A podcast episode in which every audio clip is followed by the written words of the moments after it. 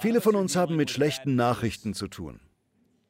Vielleicht ist in unserem persönlichen Leben etwas passiert, womit wir nicht gerechnet haben, aber aus heiterem Himmel ist diese schreckliche Sache passiert. Oder viele von uns sehen die Nachrichten oder sind ständig auf Twitter und sehen wirtschaftliche Sorgen. Wir sehen Sorgen über Krieg und Konflikte, wir machen uns Sorgen über Viren und wir machen uns Sorgen über unsere Länder und unsere Städte. Wir machen uns Sorgen über die Politik.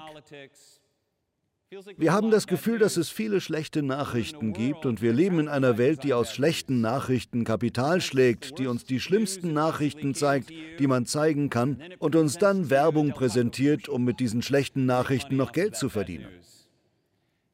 In so einer Welt müssen wir Glauben haben.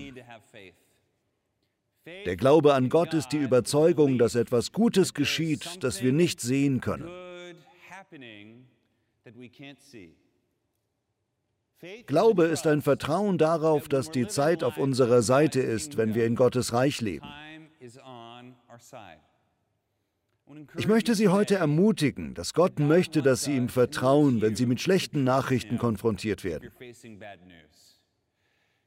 Sie können vielleicht nicht das Gute sehen, das passieren wird, und Sie können sicher auch nicht das Gute sehen, das jetzt gerade passiert.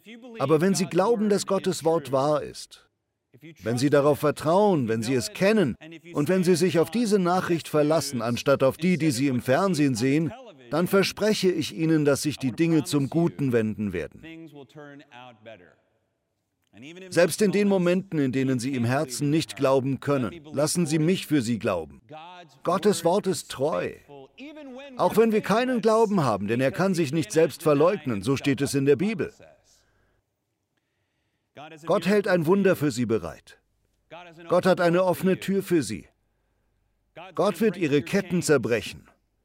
Gott wird sie von dem Geist der Krankheit befreien, von dem Geist der Sucht, dem Geist der Traurigkeit, dem Geist des Kummers, dem Geist der Einsamkeit.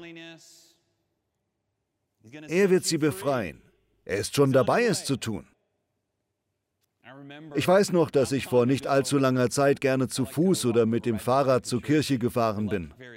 Wir haben Glück, in Kalifornien zu leben, weil das Wetter so schön ist. Man muss sich lediglich Sorgen machen, dass man einen Sonnenbrand bekommt, was bei mir der Fall ist. Also nehme ich viel Sonnencreme und trage große Hüte. Hier bei der Kirche gibt es einen Park. Als ich eines Tages von meinem Haus zur Kirche ging, sah ich ein kleines Mädchen auf dem Klettergerüst. Sie war sehr jung, vielleicht vier oder fünf Jahre alt. Und direkt hinter ihr, mit den Händen nur ein paar Zentimeter von ihrer Taille entfernt, stand ein junger Vater. Dieses Mädchen sah aus, als sei sie noch nicht oft auf dem Klettergerüst gewesen, aber sie machte eins, zwei, drei. Das erinnerte mich an die Zeit, als meine Tochter ein kleines Mädchen war. Jetzt ist sie ein Teenager. Aber ich erinnere mich an das Gefühl, ein Vater zu sein, der immer bereit ist, die Tochter aufzufangen, wenn sie fällt. Man vermutet schon, dass sie fallen wird, aber man fängt sie auf. Es wird schon gut gehen. Und das Leben ist ein bisschen wie dieses Mädchen. Wenn man als kleines Kind auf dem Klettergerüst steht, kann man den Vater eigentlich nicht sehen, wenn man sich bewegt. Aber man weiß irgendwie, dass er da ist und man weiß irgendwie, dass er einen fängt, wenn man fällt. Manchmal hat man trotzdem ein bisschen Angst und manchmal werden die Handflächen ein bisschen feucht. Aber wenigstens weiß man, ich kann noch eine Stange versuchen, weil ich weiß, dass er mich auffangen wird, wenn ich falle. Die Reise des Lebens ist ein bisschen so, nicht wahr? Es geht darum, Dinge zu tun, von denen man vorher nicht dachte, dass man sie tun könnte. Ein Risiko einzugehen, denn selbst wenn man fällt, weiß man, dass Gott einen auffangen wird. Und das wird er. Seine Arme sind sehr stark. Sein Wille für sie ist gut.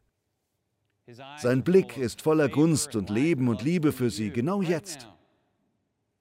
Es spielt keine Rolle, wie alt sie sind. Gott ist viel älter. In seinen Augen sind sie immer noch ein Kind. Das Leben mit Gott ist gut. Und wenn Sie Gott im Leben gefallen wollen, müssen Sie Glauben haben. Im Glauben handeln. Im Glauben leben und Ihre Entscheidungen im Glauben treffen. Beten Sie im Glauben. Tun Sie alles, was Sie tun, im Glauben. Alles. Glaube erfreut Gott.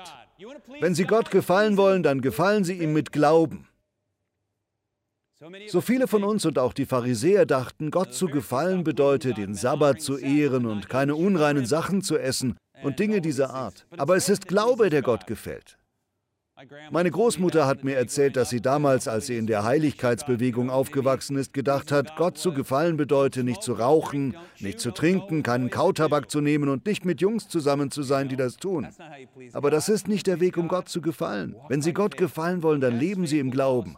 Ja, der Glaube wird uns zu einem Leben der Heiligkeit und des Guten aufrufen. Und es gibt Dinge, die man tun und lassen sollte. Aber im Kern geht es nicht um Gesetzlichkeit, sondern um Glauben. Daran, dass unser Leben ein besseres Leben sein wird, wenn wir es so leben, wie Gott es sagt. Und dass das, was Gott uns verspricht, wahr ist. Das gilt für jetzt. Wir machen aus dem Glauben eine viel größere Sache, als er ist. In Wirklichkeit geht es darum, das Leben mit Vertrauen zu leben, mit absolutem Vertrauen. Das ist so, wie wenn man den Knopf im Aufzug im hundertsten Stockwerk drückt, um ins Erdgeschoss hinunterzufahren. Die meisten machen sich darüber keine Gedanken. Es gibt einige wenige, die Angst vor Aufzügen haben, aber die meisten von uns betreten den Aufzug, drücken den E-Knopf und der Aufzug bringt sie sanft nach unten und sie machen sich keine Gedanken. Sie haben Vertrauen auf den Aufzug.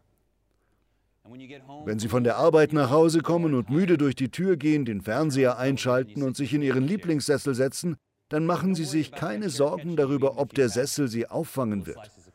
Selbst wenn Sie an diesem Tag ein paar Stücke Kuchen gegessen haben, Sie vertrauen darauf, dass Ihr Lieblingssessel gut steht und dass er Sie auffängt, wenn Sie sich hinsetzen.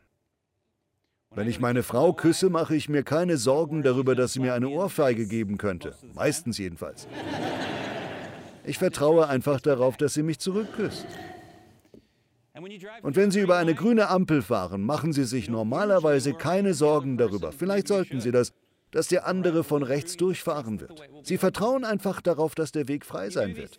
Sie tun diese Dinge aufgrund von Erfahrungen, weil sie im Leben voller Aufzüge und küssender Ehefrauen und bequemer Stühle und Stoppschilder leben.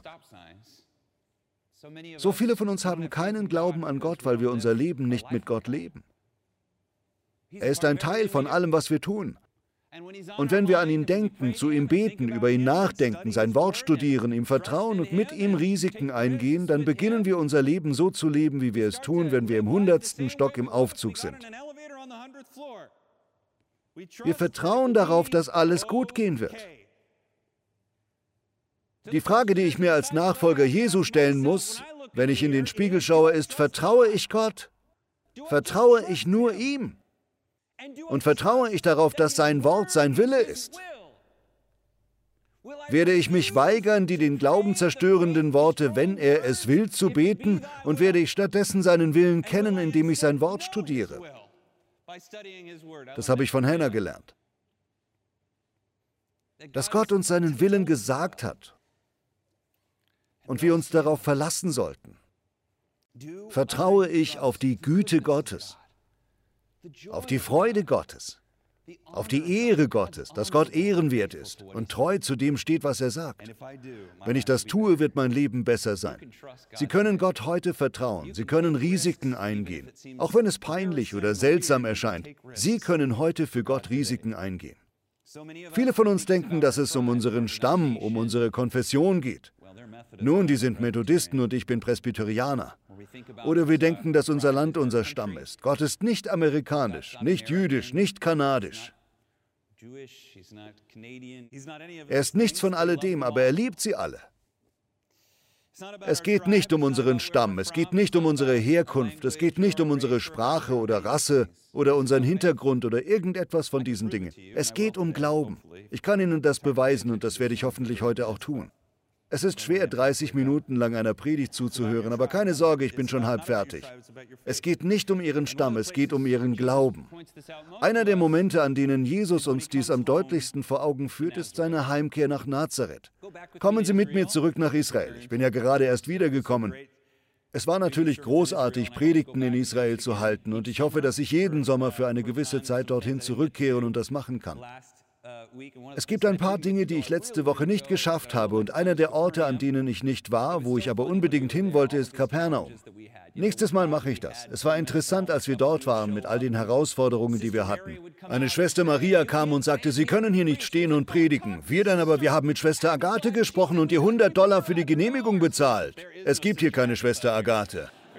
Solche Art von Dingen. Wir haben eine Menge dieser Erfahrungen gemacht.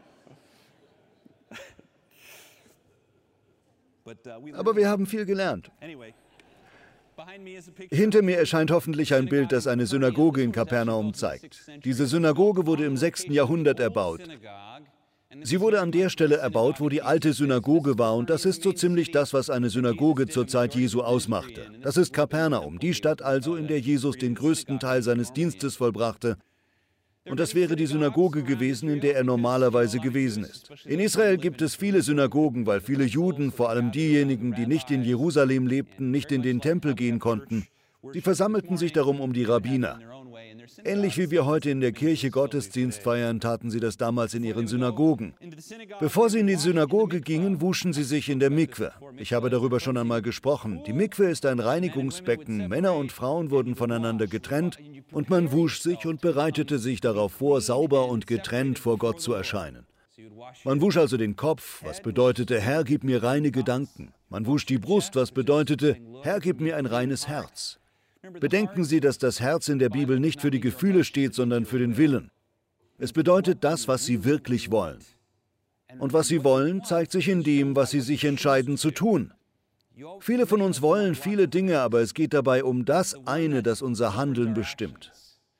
Vielleicht wollen Sie ein Familienmensch sein und vielleicht wollen Sie in Ihrem Beruf erfolgreich sein, aber was auch immer mehr Aufmerksamkeit bekommt, ist das, was Sie wirklich wollen. Das ist das, was Ihr Herz wirklich ist.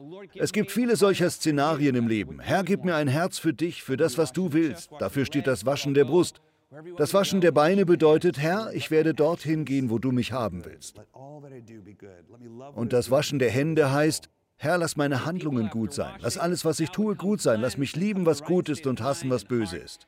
Die Menschen kamen nach der Waschung gereinigt und in dem richtigen Geistes- und Herzenszustand in die Synagoge und versammelten sich manchmal in einer Art Kreis. Jeden Tag war jemand aus der Gemeinde dabei. Manchmal war es ein junges Mädchen im Teenie-Alter, manchmal war es ein alter Mann, manchmal ein Rabbiner. Das änderte sich im Lauf der Zeit. Aber zur Zeit von Jesus war es in etwa wie folgt. Wir wissen das nicht hundertprozentig sicher, aber es gab ein Podium, das Bema genannt wurde, manchmal mit einem Teil, das Moses Stuhl genannt wurde. Dort las die Person, die für diesen Tag ausgesondert war, sieben Schriftstellen vor. Am Ende der letzten und abschließenden Schrift hielt die Person etwas, das man eine Derascha nennt, eine zweiminütige Predigt. Können Sie sich das vorstellen? Nur zwei Minuten? Das ist nicht fair. Das gefällt mir überhaupt nicht, aber egal. Es waren circa zwei Minuten und das war eine zweiminütige Reflexion darüber, was ich aus den Schriftstellen gelernt habe, bevor ich sie gelesen habe. Was für eine coole Sache, das so zu machen. Damit man wusste, wer an diesem Samstagmorgen, an diesem Sabbat die Lesung hielt, gab es einen Synagogenvorsteher, keinen Rabbiner, sondern einen sogenannten Chassan. Heute sind die Chassanim in den Synagogen so etwas wie Kantoren, die einen großen Teil des Gottesdienstes gestalten.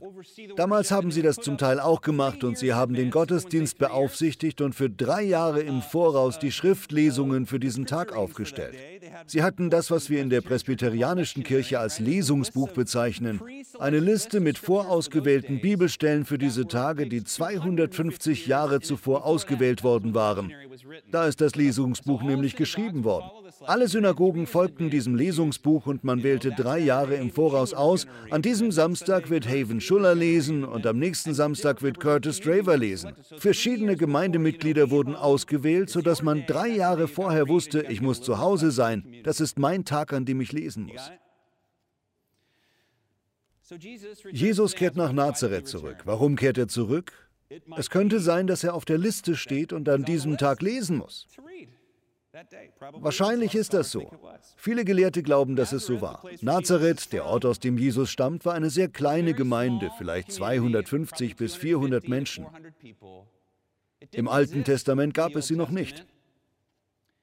Das liegt daran, dass zur Zeit von Jesus in diesem Dorf, darüber wird spekuliert, immer noch mehr Menschen in Babylon lebten als in Israel. Wussten Sie das?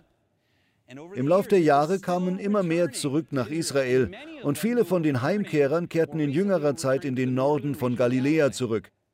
Nazareth kommt von dem Wort Nezer, was so viel bedeutet wie Spross. Es heißt Sprossdorf und jeder, der in Nazareth lebte, war ein Nachkomme von Jesse, dem Vater von König David. Man glaubte, dass jemand aus dieser Stadt der Messias sein würde, denn im Alten Testament heißt es, dass der Messias ein Nachkomme Jesses, ein Nachkomme von König David sein wird. Also nannte man die Stadt Sprossdorf. Natürlich steht in der Bibel auch, dass der Messias in Bethlehem geboren wird. Ich weiß also nicht, wie sie das unter den Hut bekommen haben. Aber Jesus hat das für sie getan. Jesus kehrt in seine Stadt Nazareth zurück und alle dort, vermute ich, halten sich für wichtig. Das wäre so, als ob ein kleines Dorf aus königlichen Leuten von einer gestürzten Königsfamilie in England besteht. Jeder dort stammte aus dieser Familie. Alle redeten darüber und waren aufgeregt. Jesus kehrt also nach Nazareth zurück. Immer wenn wir darüber nachdenken, dass Jesus nach Nazareth kommt, denken die von uns, die mit Kirche aufgewachsen sind, immer daran, wie man versucht hat, Jesus zu steinigen. Aber wir vergessen, dass man zuerst gut von ihm gesprochen hat. Die Menschen mochten ihn. Es heißt, dass Jesus aus der Wüste kam voller Kraft und Macht. Er ging umher, heilte Kranke und erweckte sogar ein kleines Mädchen von den Toten. Er herrschte über böse Geister und predigte. Alles, was er tat, war erstaunlich, bis er nach Hause nach Nazareth kam. Es heißt, als er nach Nazareth zurückkehrte und jeder von Jesus gehört hatte, sagten alle, Moment, den kennen wir doch. Ist er nicht der Sohn von Josef? Ist er nicht der Sohn von Maria? Kennen wir nicht seine vier Brüder und seine zwei Schwestern? Ist er nicht hier aufgewachsen? Das ist der Zimmermann Jesus, das ist nicht der Messias, wir kennen ihn doch. Und so hatten sie keinen Glauben. In der Tat sagt die Bibel über die Menschen von Nazareth interessanterweise an zwei Stellen, dass Jesus über ihren Glauben erstaunt war. Bei beiden geht es um Nichtjuden. Aber in diesem Fall sind Juden unter Juden die Besten der Besten. Wenn man an den königlich-jüdischen Stammbaum denkt, sollte man meinen, dass sie voller Glauben sind. Aber in Markus 6, Vers 6 heißt es, er wunderte sich über den Unglauben der Leute. Herr, ich bete, dass mir das nie passieren möge. Lass mich dich verblüffen, aber nicht mit meinem Mangel an Glauben. Lass mich wirklich auf eine Weise glauben, auf die sonst niemand glaubt. Lass mich verstehen, dass es nicht um meinen Stamm geht, sondern um meinen Glauben. Tatsächlich heißt es, dass Jesus dort nicht viele Wunder tun konnte. Und schließlich kommt der Tag, an dem Jesus die Schrift vorlesen soll, in Lukas Kapitel 4. Glauben Sie, dass die Synagoge an diesem Tag gut besucht war? Glauben Sie, dass viele dort waren? Ich denke schon. Ich glaube, es war wie Ostersonntag in der Synagoge. Sie wissen, was ich meine. So wie wir das feiern. Es waren viele Leute da. In Lukas 4 heißt es, so kam Jesus auch nach Nazareth, wo er aufgewachsen war. Am Sabbat ging er wie gewohnt in die Synagoge. Ich nehme an, dass er zu diesem Zeitpunkt schon eine Weile dort gewesen war und nur wenige Wunder geschehen waren. Wir sehen das im Markus-Evangelium. Da steht, und man reichte ihm die Schriftrolle des Propheten Jesaja. Das ist also sein Tag und er liest diese Schriftstelle. Er hat sie sich nicht selbst ausgesucht, sondern sie wurde ihm gereicht. Denn das ist es, was vorgesehen ist. Jesus öffnete sie, suchte eine bestimmte Stelle und las vor. Dann standen alle in der Synagoge auf, weil er aus der Schrift las. Der Geist des Herrn ruht auf mir. Nun sind Juden leidenschaftliche Menschen schon immer. Ein Rabbi sagte mal, Juden sind wie alle anderen, nur eben viel mehr. Wenn Sie die Bibel lesen, dann lesen Sie die Worte Gottes. Und wann immer jemand liest, vor allem ein Rabbi, liest er mit Leidenschaft. Der Geist des Herrn ruht auf mir, weil er mich berufen und bevollmächtigt hat er hat mich gesandt, den Armen die frohe Botschaft zu bringen. Ich rufe Freiheit aus für die Gefangenen. Den Blinden sage ich, dass sie sehen werden. Und den Unterdrückten, dass sie frei sein sollen. Ich verkünde ihnen ein Jahr, in dem der Herr seine Gnade zeigt. Jesus rollte die Schriftrolle zusammen, gab sie dem Synagogendiener, dem Hassan, zurück und setzte sich. Alle in der Synagoge blickten ihn erwartungsvoll an. Was ist die Rascha? Was wird die kleine Predigt sein? Und er sagte, heute, wo er diese Worte hört, hat sich die Voraussage des Propheten erfüllt. Was soll das heißen? Er sagt damit, ich bin der Messias. Ihr fragt euch alle, bist du der Messias? Denn du bist in Nazareth geboren und wir glauben, dass du aus Nazareth kommen wirst. Und wie heißt es dann weiter? Er sagte, alle konnten ihm nur zustimmen. Sie waren nicht verärgert darüber, dass er sich selbst als Messias bezeichnete. Sie waren begeistert, denn sie hatten ja recht. Der Messias wird ein Nazarener sein. Das klingt wie die Konfession. Meine Großmutter ist eine Nazarenerin, aber Sie wissen, was ich meine, aus der Stadt Nazareth. Und es heißt, sie staunten über die Worte, die Gott ihm schenkte, aber sie fragten sich auch ungläubig, ist das nicht der Sohn von Josef? Das ist übrigens gut so, denn Josef ist ein Nachkomme Isais, ein Junge aus der Gegend. Alle sind also aufgeregt. Und Jesus sagt, im Griechischen heißt das nicht so schnell. Jesus sagt nicht so schnell. Er gibt ihnen zwei Beispiele. Er sagt, sicher werdet ihr mir das Sprichwort vorhalten, Arzt, hilft dir selbst. Warum sollten sie das sagen? Sie fragten sich, warum hat er noch keine Wunder getan? Mann, er ist schon eine Woche da und hat noch kein Wunder getan. Woran liegt das? In Kapernaum hast du offenbar große Wunder getan. Zeig auch hier, was du kannst. Sie denken sich, Amen, das ist genau das, was wir dir sagen wollten. Tu ein Wunder. Und Jesus sagt aber, ich versichere euch, kein Prophet gilt etwas in seiner Heimat. Denkt doch an Elia. Damals gab es genug Witwen in Israel, die Hilfe brauchten. Denn es hatte dreieinhalb Jahre nicht geregnet und alle Menschen im Land hungerten. Aber nicht zu ihnen wurde Elia geschickt, sondern zu einer Witwe in Zarpat bei Sidon. Kennen Sie diese Geschichte? König Ahab wird verflucht, und zwar von Elia, der ihn wegen seiner Kinderopfer und der Anbetung fremder Götter und so verflucht. Gott sagte zu Elia, geh nach Zarpat. Ich habe einer Witwe aufgetragen, dafür zu sorgen, dass du alles bekommst, was du brauchst, und sich um dich zu kümmern. Als Elia dort ankommt, hat die Witwe noch gar nichts davon gehört. Sie wusste nichts davon. Ist das nicht ein lustiger Teil dieser Geschichte? Gott hatte ihr etwas aufgetragen, aber sie wusste nicht, dass ihr etwas aufgetragen worden war. Und als Elia dort ankommt, sieht er eine Frau, die am Stadttor ein paar Stöcke aufsammelt. Er sagt, bring mir bitte ein Glas Wasser. Sie nickt, holt das Wasser und während sie weggeht, sagt er noch, oh, und kannst du mir bitte ein Stück Brot bringen? Sie dreht sich zu ihm um und sagt, mein Herr, ich habe nur noch eine Handvoll Mehl und ein klein bisschen Öl übrig und daraus werde ich einen Donut backen. Denn Öl und Mehl ergeben einen Donut. Ich werde daraus ein Brot backen und mein Sohn und ich werden es essen und dann werden wir sterben, weil das alles ist, was wir noch haben. Und Elia sagt zu ihr, hab keine Angst. Fürchte dich nicht. Darf ich das Ihnen heute sagen? Haben Sie keine Angst. Haben Sie keine Angst. Fürchten Sie sich nicht. Er sagt, tu, was du tun willst, aber bring mir das Brot. Jetzt hat sie eine Wahl. Sie ist keine Jüdin, sie ist eine Heidin. Sie kommt aus dem Libanon. Sie kennt Gott Jahwe nicht, obwohl Gott ihr etwas aufgetragen hat. Und sie hat die Wahl. Nehme ich meine letzte Mahlzeit und gebe sie meinem hungernden Kind oder gebe ich sie diesem dahergelaufenen Psychopathen aus dem Süden? Sie entscheidet sich für das Letztere. Sie entscheidet sich für den verrückten Elia. Sie backt das Brot und gibt ihm in einem Akt des Glaubens das Letzte, was sie noch hat. Und das ist für immer der letzte Tag, an dem sie in Not ist. Gott versorgt sie jeden einzelnen Tag, weil sie das letzte bisschen gegeben hat. Sie glaubte dem Wort Gottes, als es zu ihr gesprochen wurde. Ich weiß nicht, ob ich diese Art von Glauben habe, das letzte Stück Brot meines Kindes zu nehmen und es Gott zu geben. Aber sie hat es getan. Und das wurde ihr als Gerechtigkeit angerechnet. Das war es, was Gott gefiel. Und das ist es, was Jesus diesen Nazarenern sagt, die keinen Glauben haben. Sie haben nur die guten Gene, die guten Gene. Jesus sagt, es gab zur Zeit Elisas unzählige Aussätzige in Israel. Aber von ihnen wurde keiner geheilt. Naaman der Syrer war der Einzige. Naaman der Syrer, ein weiterer Heide aus Syrien, der von weit her kam. Er hatte Aussatz und kam zu dem Propheten Elisa und der Prophet schickte nur einen Boten zu ihm, obwohl er ein ganzes Gefolge von Kamelen und Reichtum und Geld mitbrachte.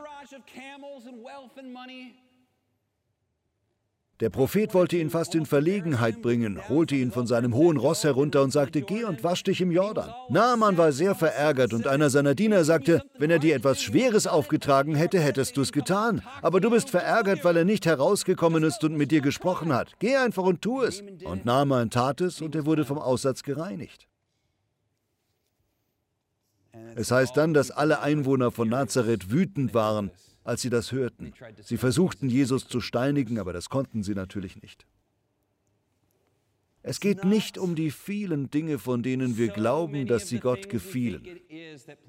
Es ist der Glaube. Es ist der Glaube. Vertraue ich Gott?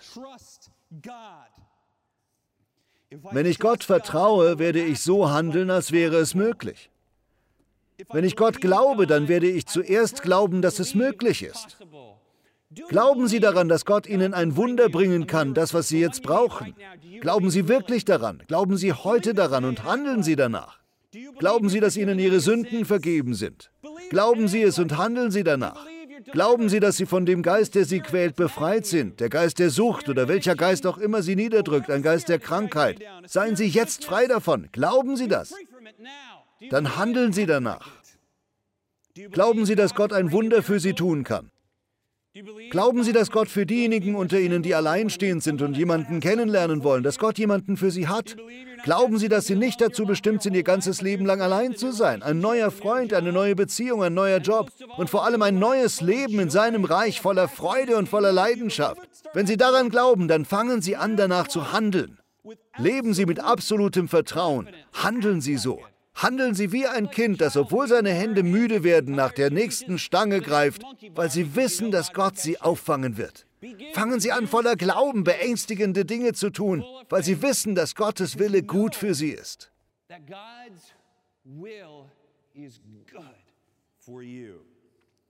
Glauben Sie daran und handeln Sie heute danach. Das ist nicht nur der beste Weg, sondern auch der einzige Weg, wirklich ein Leben als Christ zu führen.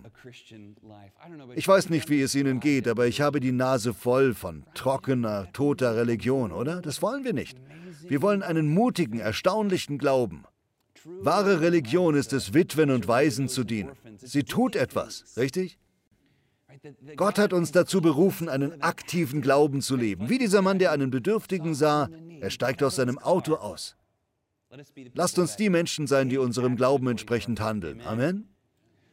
Herr, wir bringen unsere Herzen vor dich und manche von uns sagen, wir haben keinen Glauben. Vielleicht sagst du uns, wir sollen die Bibel aufschlagen. Oder du sagst, wir sollen beten. Oder du sagst, wir sollen zuhören. Herr, wir kommen zu dir und bitten dich, dass du unsere Herzen mit Glauben erfüllst und uns hilfst, Menschen zu sein, die gerne handeln. Dass wir glauben und handeln, als ob alle Dinge möglich sind, wie es in der Bibel heißt.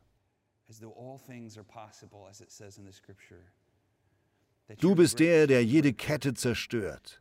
Du erweckst die Toten zum Leben. Du befreist uns von unserer Sünde. Du befreist uns aus Armut und Krankheit und Zerbrochenheit. Du befreist uns. Herr, wir lieben dich und wir danken dir und im starken Namen von Jesus beten wir. Das ganze Volk Gottes sagt Amen.